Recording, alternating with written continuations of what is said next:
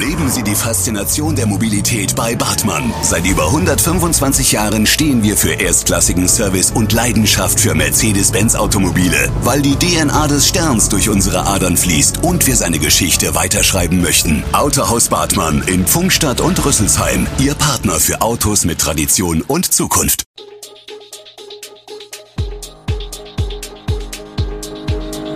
Gude, unser morgendliches News Update.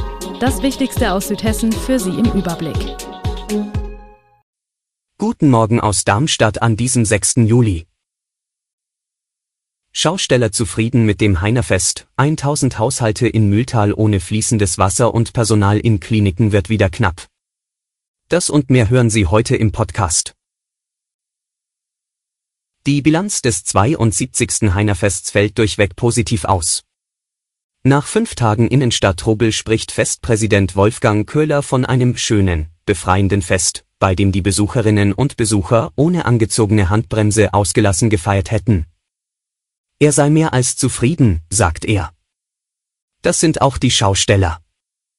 Von einem Fest, das ein Hoffnungsschimmer für die Branche gewesen sei, spricht der Vorsitzende des Darmstädter Schaustellerverbandes, Michael Hausmann. Es war fantastisch, sagt er am Dienstag. Aus finanzieller Sicht seien die fünf Festtage ein voller Erfolg gewesen. Zwar habe man in der Branche im Vorfeld befürchtet, dass die Menschen größere Feste und Ansammlungen meiden würden. Das Gegenteil sei aber der Fall gewesen. Vor allem der Samstag war gigantisch, sagt Hausmann. Auch die anderen Tage seien sehr gut besucht gewesen, das Wetter habe gepasst, der Feiernachholbedarf sei groß gewesen.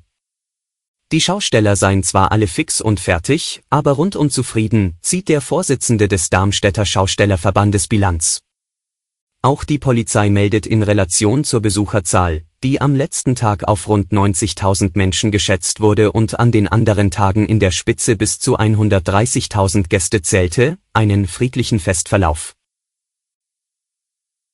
Ein tödlicher Messerangriff sorgte vergangenen Herbst in Kranichstein für Entsetzen. Nun hat der Mordprozess gegen den 37-jährigen Angeklagten vor dem Landgericht Darmstadt begonnen. Ihm wird vorgeworfen, den Vater seiner ehemaligen Lebensgefährtin am 3. November mit einem Messer vor einem Kranichsteiner Kiosk getötet haben, weil er nicht damit einverstanden war, dass dieser sich regelmäßig um den Enkel kümmerte. Das Ganze tat er, so jedenfalls gab er es laut Zeugenaussagen vor, in dem Irrglauben, der Verstorbene habe sich sexuell an dem heute Fünfjährigen vergangen. Der Junge musste die Tat im vergangenen Herbst mit ansehen. Am ersten von fünf angesetzten Prozesstagen ging das Schwurgericht der Frage der Tatrekonstruktion nach und beschäftigte sich mit der Persönlichkeitsstruktur des Angeklagten. Am Freitag 8. Juli wird das Verfahren ab 9 Uhr fortgesetzt. Am heutigen Mittwoch bleiben in Mühltal einige Geschäfte geschlossen, weil in Teilen Niederramstadts die Trinkwasserversorgung unterbrochen wird. Laut Bürgermeister Willi Muth, FDP, sind rund 1000 Häuser im Ortsteil von der Maßnahme betroffen. Für Geschäftsinhaber wie Gastronom Frank Köth ist das bei allem Verständnis für die Maßnahme ein Ärgernis, wie er sagt. Ein Tag Schließung, das bedeute für ihn, dass er rund 1000 Euro an diesem Tag nicht einnehme. Entschädigung bekommt er von der Gemeinde dafür nicht. Laut Satzung sei das nicht vorgesehen, sagt Muth. Auch die evangelische Kita wird ohne fließendes Wasser am Mittwoch nicht öffnen.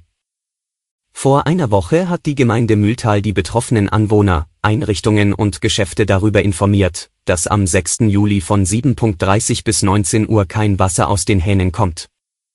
Grund sind Arbeiten an den Wasserleitungen im Kreuzungsbereich der Dornwigshöstraße Oberramstädter Straße. Die Zahl der illegalen Partys in der Natur im Landkreis Darmstadt-Dieburg hat während der Corona-Pandemie zugenommen. In der Nacht von Freitag auf Samstag löste die Polizei eine solche Party an der Rifle Range mit 250 Menschen auf. Mit mehreren Streifen war die Polizei vor Ort, mitten im Wald. Weitere Ausschreitungen habe es keine gegeben, die Party wurde beendet. Der Organisator ist ermittelt. Die Feiernden wollten der Natur bestimmt nicht schaden, sagt Matthias Pollmeier vom Bundesforstbetrieb Schwarzenborn. Viele räumten hinterher sogar ihren Müll weg. Und doch schaden die Partygäste der Natur. Die ehemalige Rifle Range bei Messel, ein früherer Schießplatz der US-Armee, ist heute ein sensibles naturschutzfachliches Kleinod. Corona hat die Menschen in den Wald getrieben, so sagt es Matthias Pollmeier. Er kennt die Orte, die gerne und regelmäßig zum Feiern genutzt werden. Einige davon liegen im Landkreis. Doch um nicht noch mehr Menschen anzulocken, sollen sie geheim bleiben.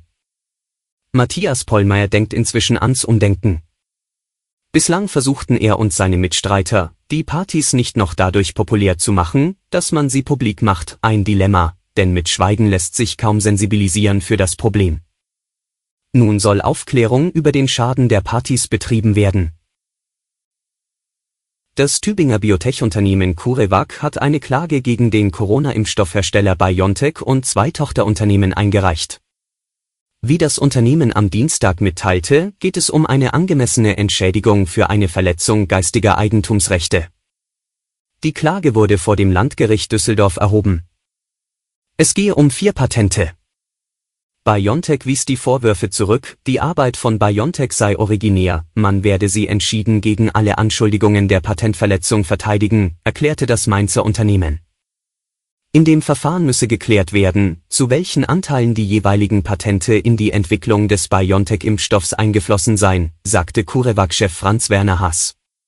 Welche Summe sich CureVac vorstellt, sagte er nicht. Dies müsse im Verfahren geklärt werden. Die Parteien seien sich in dieser Frage nach zahlreichen Gesprächen uneinig. CureVac strebt nach eigener Aussage keine einstweilige Verfügung an und beabsichtigt auch nicht, rechtliche Schritte einzuleiten, die Produktion, Verkauf oder Vertrieb des BioNTech-Impfstoffes Community behindern könnten. Während die Corona-Infektionszahlen steigen, trifft die Sommerwelle mittlerweile auch zunehmend das Klinikpersonal. Die Folge, einzelne Stationen, aber auch Notaufnahmen müssen sich von der Versorgung abmelden. Bei einer 7-Tage-Inzidenz von 687 gehen Experten von einer tatsächlichen Infektionszahl aus, die etwa doppelt so hoch ist. Auf den Intensivstationen ist die Zahl der Covid-Patienten zuletzt moderat gestiegen.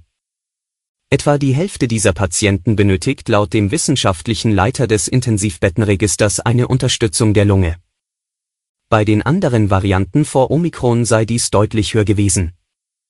Es gibt in den Kliniken jedoch ein Problem, erhebliche Einschränkungen der Versorgung der Patienten durch Personalausfälle infolge der Sommerwelle, die den Kliniken zu schaffen machen. Dort hofft man nun, dass die Sommerferien das Infektionsgeschehen etwas ausbremsen. Spätestens im September rechnen Experten wie der Berliner Virologe Christian Drosten allerdings wieder mit sehr hohen Infektionszahlen. Alle Infos zu diesen Themen und noch viel mehr finden Sie stets aktuell auf echo-online.de. Gute Südhessen ist eine Produktion der VAM von Allgemeiner Zeitung, Wiesbadener Kurier, Echo Online und Mittelhessen.de. Redaktion und Produktion die NewsmanagerInnen der VAM. Ihr erreicht uns per Mail an audio.vam.de.